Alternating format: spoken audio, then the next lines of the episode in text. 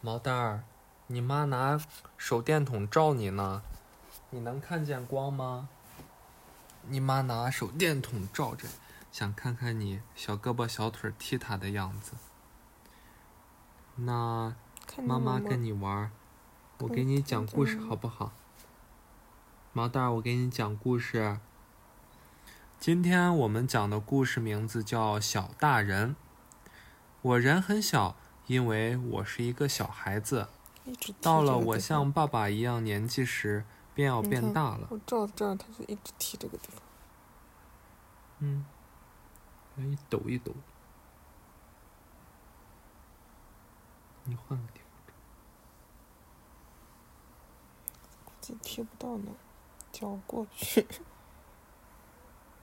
咦，他刚才这里动了一下。你别照他。我看不见吧，嗯哼，我低头看着费劲呢。我人很小，因为我是一个小孩子。到了我像爸爸一样年纪时，便要变大了。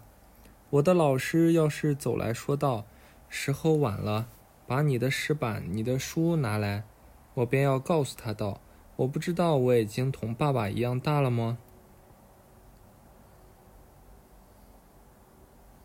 什么鬼故事？读不下去了。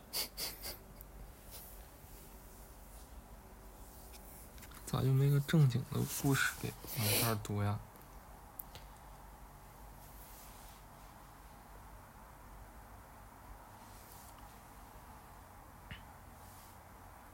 毛蛋儿，刚才那个故事不算数啊，重来，重给你讲一个。树木在秋天写的信。在一个低矮的山坡上，有一棵好大好大的银杏树。春天到了，太阳公公笑眯眯地拍着银杏树，贴着耳朵说：“乖孩子，别睡了，现在该发芽了。”过了一天又一天，在太阳公公的看护下，可爱的银杏树终于穿上了绿色的新衣。一身绿装的银杏树变得非常美丽。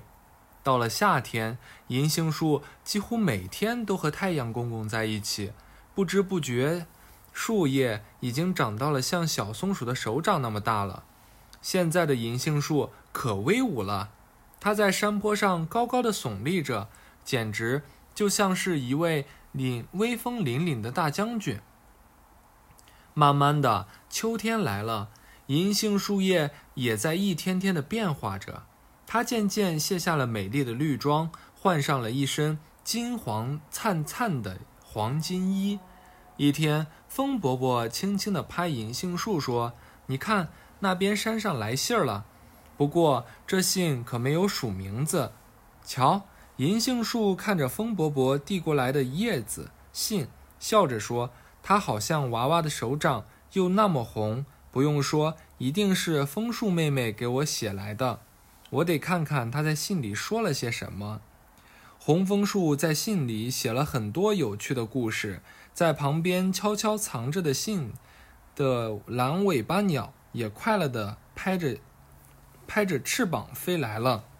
风伯伯在一旁禁不住的呵呵呵的笑。不久，风伯伯又送来一封椭圆的、红艳艳、黄灿灿的信。